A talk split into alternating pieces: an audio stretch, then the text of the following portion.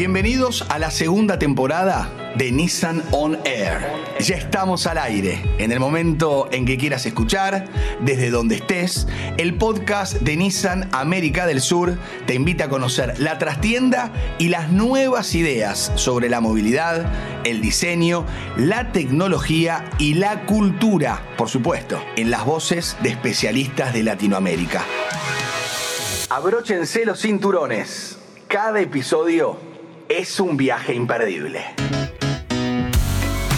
Las organizaciones son espacios que constituyen mundos en sí mismos, construidos por personas que comparten tiempo, lugares, conocimientos, experiencias. Comprender a sus integrantes y anticiparse a sus necesidades fue una de las prioridades de las compañías en los últimos años, dando prioridad al desarrollo humano a la comprensión de nuevos hábitos laborales y al fortalecimiento de vínculos. En este contexto, nos preguntamos qué lugar ocupa el trabajo en nuestra vida. ¿Es la adaptación una palabra clave?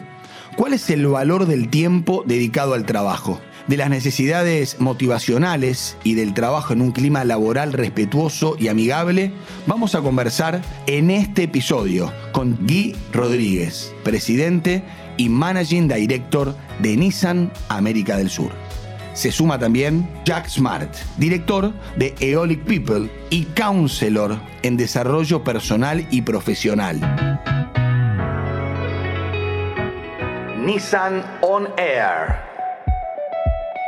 Tenemos el agrado de conversar con Guy Rodríguez, presidente y managing director de Nissan América del Sur. En su larga trayectoria, Guy ha trabajado en diversos países, ha trabajado con equipos multiculturales y es esta experiencia la que vamos a tomar para hablar de cultura en las organizaciones y en especial en una empresa como Nissan. Bienvenido Guy, qué gusto poder charlar contigo, ¿cómo estás? ¿Qué tal, Maxim? ¿Cómo te va? La verdad que es un gusto participar de este nuevo podcast que Nissan está haciendo. Qué bueno, muy contentos de tenerte. Y para comenzar, desde tu experiencia, ¿nos contás cuáles son las características que considera debe tener un líder que trabaja con equipos diversos dentro de una compañía? Sí, la verdad que el día de hoy este, cada día más trabajamos con equipos diversos, ¿no? Diferentes países, diferentes culturas, diferente diversidad en cuanto a etnia, raza, eh, background. Entonces realmente son varias las cosas que un buen líder tiene que tener. Primero el respeto. A esta diversidad que uno trabaja, el respeto es fundamental y con ese respeto también ganarse la confianza de la gente. La gente tiene que tener confianza en uno. Tener capacidad de comunicación. Eso no quiere decir ser extrovertido o introvertido. Cuando digo capacidad de comunicar es poder compartir con los equipos claramente una visión entonces poder articular hacia dónde queremos ir, cómo es que lo vamos a hacer. Así que la comunicación es algo fundamental y conocerse uno mismo. Cada uno de nosotros podemos mejorar día a día, cada uno de nosotros tenemos fortalezas y debilidades y uno las tiene que conocer. Ahora, si uno es impaciente y trabaja con una cultura en donde las cosas se hacen a más largo plazo, bueno, hay que saberlo, ¿no? Cuando yo hable con una persona eh, de esa cultura, tengo que saber cómo es esa cultura y ser más paciente y saber que tal vez mi debilidad es esa. Así que conocerse a uno es fundamental para uno adecuar el estilo de comunicación de cada uno, el estilo de trabajo, capacitarse. Coeficiente intelectual no es un factor que demuestra el suceso de los líderes. Hoy la emoción en el trabajo las relaciones son súper importantes. Así que me parece que es un combo de conocimiento técnico, pero realmente lo más importante es el conocimiento de cómo lidiar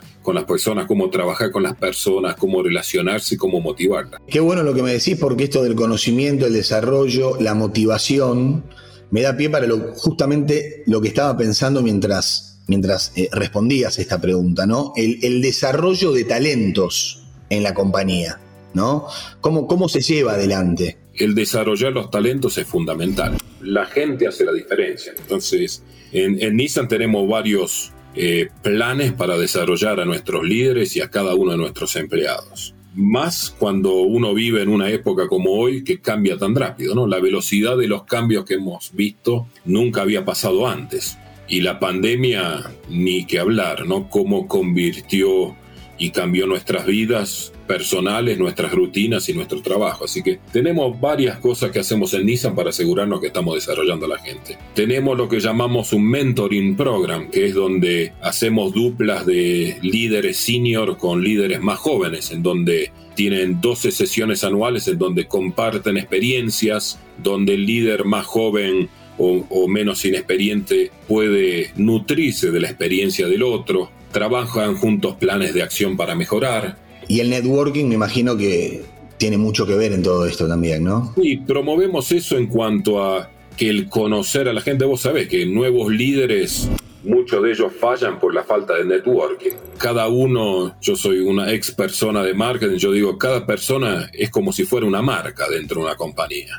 Entonces hay que desarrollar el networking, conocer gente, conocer la cultura de la compañía, relacionarse, que te tengan confianza.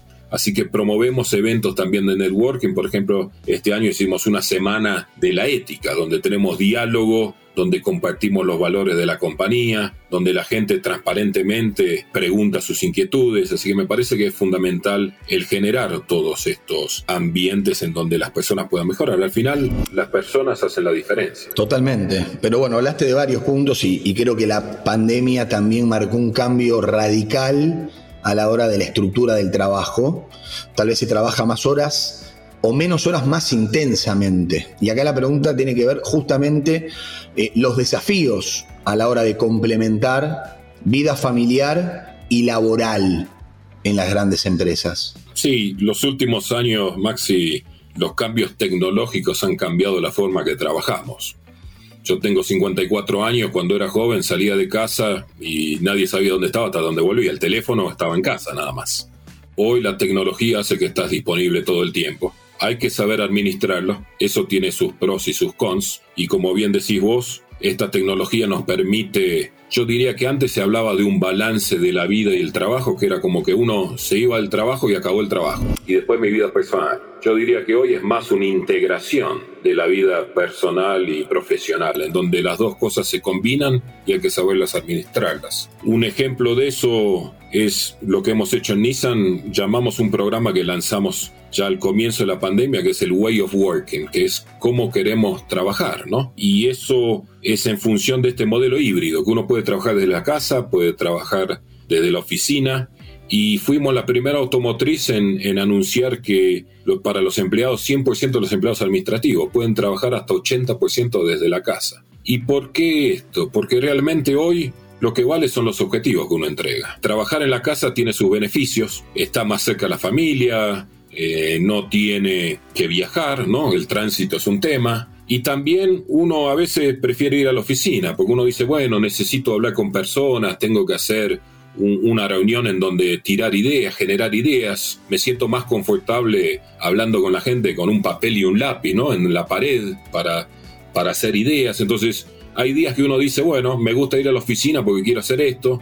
Hoy quiero estar tranquilo y no tener distracciones porque tengo que pensar, ¿no? Hoy me toca hacer algo donde tengo realmente estar introvertido, ¿no? Pensar yo mismo, planear, bueno, para eso es mejor estar en casa. Quiero llevar a los chicos, llevo a los chicos al colegio, después trabajo más tarde. Entonces, hoy ha cambiado mucho la forma de trabajar. Antes era, si no llegas a la oficina, no estás trabajando. Así que me parece que la tecnología nos ha traído muchos beneficios para poder tener más flexibilidad. Yo lo veo como mayor flexibilidad en mi vida. Y en términos de inclusión y diversidad en los últimos años, ¿crees que las empresas han avanzado en esos términos? ¿Dónde te parece que hay que poner el foco en el futuro?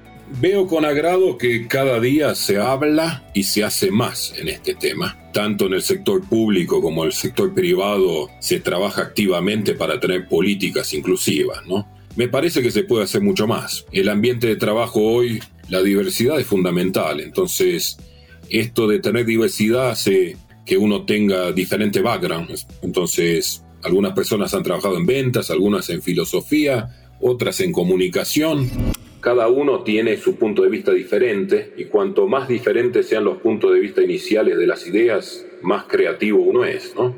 Más diálogo hay, más respeto, hay por el otro, digamos, cuando uno lo conoce. Y realmente hay muchos estudios que demuestran que las empresas diversas, al final de cuentas, son las que más rentabilidad tienen y más creativas son. Así que el trabajar día a día en la diversidad e inclusión es una responsabilidad que todos tenemos. Si uno quiere una mejor sociedad para mañana, si uno quiere cambiar las cosas, uno mismo tiene que hacerlo. Y realmente yo lo siento como una responsabilidad. Yo quiero que mis hijos, en una sociedad que sea mejor que la que me tocó a mí, y realmente la diversidad e inclusión es fundamental para que cada uno pueda sentirse orgulloso de, de quién es, de ya sea etnia, ya sea edad, ya sea nacionalidad, orientación sexual. Me parece que todos tienen el derecho de ser respetados y sentirse que están contribuyendo al máximo. La pregunta tiene que ver ahora ya más en una respuesta bien corporativa. Si, si tenemos que hablar puntualmente de Nissan, ¿y qué ejemplos nos podés contar respecto a la inclusión? Sí, en Nissan claramente queremos tener en nuestros empleados un sentimiento de pertenencia, ¿no? de orgullo de ser parte de Nissan. Y para eso claramente la diversidad, equidad e inclusión es fundamental. Es, eh, para nosotros en Nissan a nivel global es un pilar fundamental de nuestra estrategia de negocio, de cómo desarrollamos el negocio, de cómo queremos trabajar, tanto dentro de Nissan, Nissan como para fuera de Nissan, con nuestros proveedores, con nuestros clientes, con nuestros concesionarios. Entonces buscamos tener una organización que sea diversa e inclusiva. Por ejemplo, a nivel global en Nissan en el año 2008, eh, si nosotros miramos el porcentaje de posiciones gerenciales, que eran eh, mujeres, era solo 8%. En el 21 llegamos a 14.7, entonces hay una mejoría. Todavía tenemos mucho por hacer, ¿no? Y me parece que en los últimos años hemos mejorado mucho, tenemos varios programas. A nivel regional te puedo mencionar que hemos firmado con la ONU los principios de empoderamiento de la mujer. Somos la primera automotriz en América del Sur en hacerlo. Hemos firmado pactos de trabajo con Pride Connection para la comunidad LGBT y Plus. Entonces trabajamos mucho en conocer lo, cómo se hace, ¿no? Porque uno quiere mejorar la cultura en una compañía y la verdad que uno no tiene que empezar de cero, o sea que nos estamos uniendo ya sea a la, a la ONU, a Pride Connection, para que nos ayuden, para que nos mentoreen, ¿no? Y, para realmente tener una, un lugar donde la gente se sienta orgullosa de participar. Y, y, un ejemplo de eso es que hemos formado grupos para trabajar, para mejorar en cuanto a diversidad e inclusión, y tenemos más de 110 voluntarios, o sea, el 10% de los empleados administrativos se anotaron para participar en grupos de voluntarios para mejorar, para traer ideas. Bueno, motivación, este, sentido de pertenencia, capacitación, inclusión, todo enmarcado en los valores, ¿no? Me parece que los valores en todo esto juegan un, papel fundamental. ¿Y, quiénes son los que se encargan de transmitirlo? ¿Cómo, ¿Cómo lo reciben los colaboradores y quienes trabajan en Nissan? Sí, cada compañía tiene una cultura, se va generando por cómo uno se comporta en el día a día. Y la cultura se hace en base a los valores. Te puedo dar un ejemplo fácil, la ética. Bueno, la ética no se compromete. Entonces es bien claro para todo el mundo de que en Nissan nunca vamos a comprometer la ética. Y todo el mundo sabe cómo comportarse. No hace falta reglas escritas. Eh, de qué es lo que está bien y lo que está mal. Digamos, la gente sabe que tiene que hacer lo que es ético. Y me parece que los valores ayudan a definir una cultura de una compañía nosotros a nivel mundial tenemos el Nissan Way, que es nuestra forma de trabajar en Nissan con unos valores. Un ejemplo de eso que me gusta mucho es respetar a los otros. O sea, en un día a día en el trabajo puede haber presiones. El cambio de la pandemia hace que de pronto el negocio cambia significativamente un día para el otro. Y eso trae presión, ¿no? Porque los resultados son importantes. Ahora, siempre tenemos que respetar al otro. Eso no se compromete. Entonces me parece que una cultura hace que uno defina una compañía, que una atraiga talentos, que me encanta como es Nissan, cómo nos deja trabajar con autonomía, cómo nos empuja a innovar, hacer las cosas mejores para la gente y realmente eso es lo que es fundamental en una compañía, tener una cultura este, que todo el mundo le guste y atraer a la gente. Viniendo del mundo del deporte, la motivación siempre es fundamental, ¿no? Para, para ganar, para estar con ganas, para doblegar y duplicar el esfuerzo y seguir trabajando y no bajar los brazos. En una compañía, este, me imagino que desde otro lugar, pero la motivación debe ser fundamental. Una empresa es un equipo, así que es exactamente como vos decís, un equipo de fútbol, un equipo de rugby. Una empresa es un equipo. Entonces la motivación es fundamental. Te hablaba antes de que la diferencia la hacen las personas y las personas cuando están motivadas. Entonces es fundamental en el trabajo de los líderes saber cómo uno motiva a las personas. La motivación es diferente para cada uno, ¿no? Algunas personas buscan el reconocimiento, el decir buen trabajo, bien hecho, contribuiste. Cada uno tiene una motivación diferente. Lo que es importante en una compañía es ofrecerle a las personas una clara visión de a dónde uno quiere ir. Entonces, el ofrecerle, bueno, esto es lo que queremos lograr. En Nissan lo tenemos bien claro acá en América del Sur. Nosotros queremos ser entre las tres marcas más reconocidas y más admiradas en América del Sur. Y todo el mundo sabe eso. Entonces cuando trabajamos todos los días decimos, bueno, qué grande que estoy ayudando y contribuyendo a poder llegar a esta visión. Entonces, tener una visión clara algo que sea motivador, que la gente le guste, pero también ayudarlos a que cada uno entienda que ayuda a llegar a esta visión, ¿no? Qué linda charla ahí. La verdad que hemos recorrido y tocado todos los temas. Muy interesante. Y, me quedo con la última pregunta de esta lindísima charla en este podcast Nissan On Air, que creo que es para tomar nota, ¿eh? que tiene que ver con un líder. Y a partir de tu experiencia, ¿cómo definís un buen líder? Hoy ha cambiado. Me parece que hoy un buen líder es alguien empático, es alguien que se muestra vulnerable. Tengo 30 años de experiencia trabajando. Y hace unos años el, el jefe tenía que saber todo. Y si no sabía todo, uno, uy, ¿qué pasó acá? Y hoy en realidad la velocidad de los cambios, de la tecnología, de lo que quieren los clientes, de nuestra vida diaria hace que uno sea un líder, no tiene que saber todo. El líder tiene que mostrarse vulnerable como es. La verdad que yo no sé todo de todo, digamos. Hay muchas áreas en donde no soy el especialista. Mi trabajo y de cada uno de los líderes es fomentar llegar a la mejor solución. Entonces hay que ser empático, hay que escuchar, hay que respetar a los demás, hay que darle un tiempo. El haber trabajado y vivido en cinco países diferentes hace que uno vea la diferencia de cómo se trabaja. Y muchísimas, muchísimas gracias por este rato. En lo personal lo disfruté muchísimo. Me imagino que quienes escuchen este podcast eh, también lo harán, ¿sí? Muy cálida la charla. Nos encontramos seguramente en cualquier momento y en algún otro lugar del mundo siempre de la mano de Nissan. ¿Te parece? Bueno, muchas gracias Maxi. La verdad que fue un placer estar en este podcast y bueno, haber contribuido, haber compartido lo que hace Nissan en el mundo y en Sudamérica y poder haber ofrecido un granito de arena para tener una mejor sociedad para todos. Muchas gracias. Nissan On Air. Estamos en un nuevo episodio sobre cultura organizacional que puedes compartir e invitar a seguir. Damos la bienvenida a Jack Smart. Bienvenido Jack, un placer que estés con nosotros en Nissan On Air. ¿Cómo estás? Buen día, Maxi. Igualmente, un placer para mí, un honor que me hayan convocado. Bueno, vamos a arrancar. Nos ponemos el cinturón de seguridad y aceleramos. Primera pregunta. En una exposición comentaste que es importante hablar de nuestros títulos y éxitos, pero aún más importante es hablar de nuestros fracasos. ¿Por qué es importante dentro de una empresa que los colaboradores puedan hablar de sus problemas, de lo que les pasa a todo nivel y no solo mostrar sus logros? Bien, antes que colaboradores, son personas, son seres humanos y difícilmente cualquiera de nosotros puede decir que va en la vida transitando con todos logros, con todos éxitos y haciendo las cosas de modo perfecto.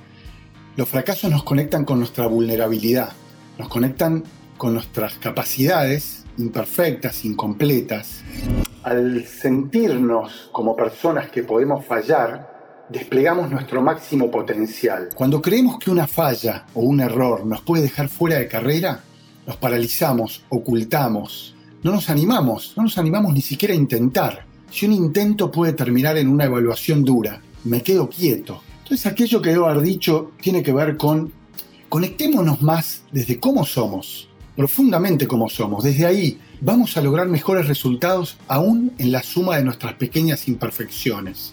Y vamos a poder lidiar mejor con la frustración que muchas veces nos ocasiona fallar. Si no nos convertimos en robots insensibles, automáticos, distantes, ocultamos nuestras lágrimas cuando fallamos porque tememos que nos juzguen.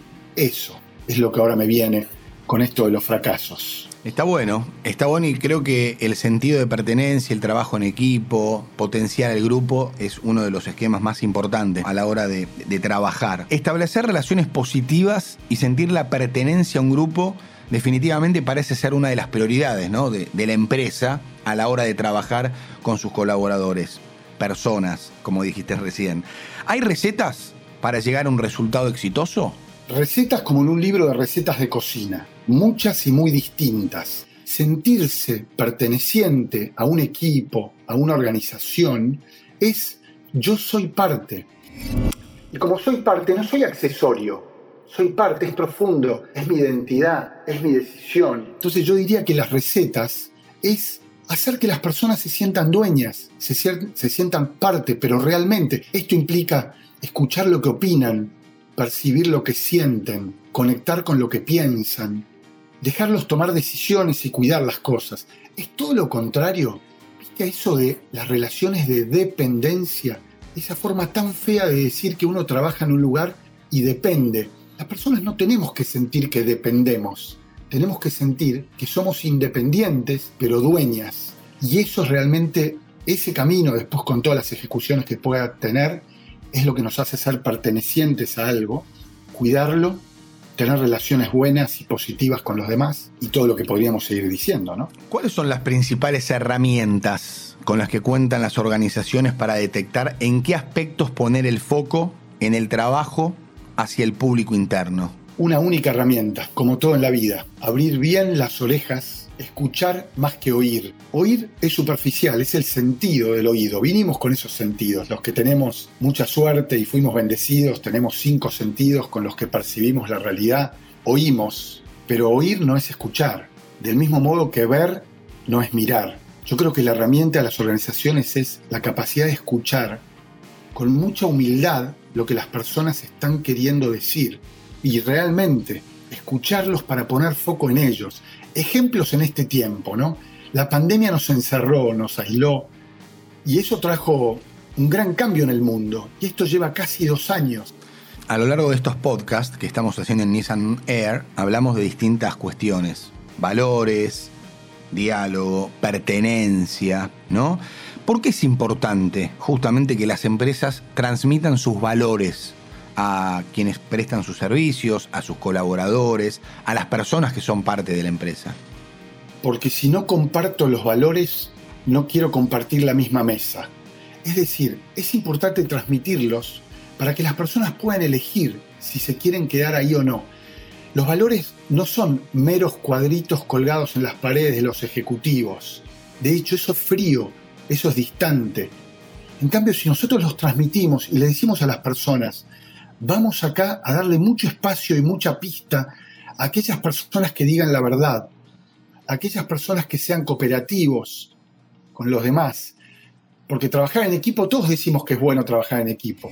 Para trabajar en equipo hay que bajar el propio ego y conectar con lo que necesita el otro. Mira, esto que, que estás planteando viene de la mano de la siguiente pregunta, que tiene que ver cómo se mantiene motivados a los equipos y qué factores afectan a esa motivación? ¿Cómo se mantiene motivados? Primero, conectando con esta idea. Todos tenemos diferentes motivadores y nuestros motivadores no son los mismos para siempre. Por ejemplo, un joven profesional que venía muy preocupado por su carrera, venía muy preocupado por el dinero que le pagaban porque quería comprarse su primer departamento. Un día está esperando un hijo y a los nueve meses, para esa persona, el motivador más fuerte es volver a su casa un poquito más temprano para estar con su nuevo bebé. Le cambió el motivador porque una circunstancia muy fuerte impactó en su vida. Entonces, la primera idea es conectar con que todos tenemos diferentes motivadores y que los motivadores van cambiando. ¿Qué es un motivador? Es la razón que nos lleva a movernos. Y son todos diferentes. Entonces, hay muchos factores que afectan la motivación humana. Hay que explorarlos y hay que conocer a cada persona. Características de un líder, de un buen líder que pueda justamente unificar todo esto que venimos charlando. Para mí, la característica principal es que ese líder sea una persona que se conozca mucho a sí misma, que luego de conocerse mucho se acepte y hasta se ría, se sonría y se ría de las cosas en las que no es tan buena, que eso le implique tener lo más dominado posible al falso yo o al ego, que siendo un buen líder sea claro para comunicarse, claro para pedir, sea justo para premiar, pero también firme para poner límites. Una persona serena, paciente. No digo que ya esté de vuelta, pero en algún aspecto sí lo digo. Que ya esté de vuelta del camino de encontrarse a sí mismo y saber que no existe líder sin seguidores. Entonces es todo lo contrario a un jefe que marca el poder. Un buen líder no marca el poder. No tiene que recordar que el poder lo tiene él. Un buen líder recibe el poder de las personas que lo siguen. Un buen líder tiene seguidores, no obedientes. Está bueno. No personas que le tienen miedo.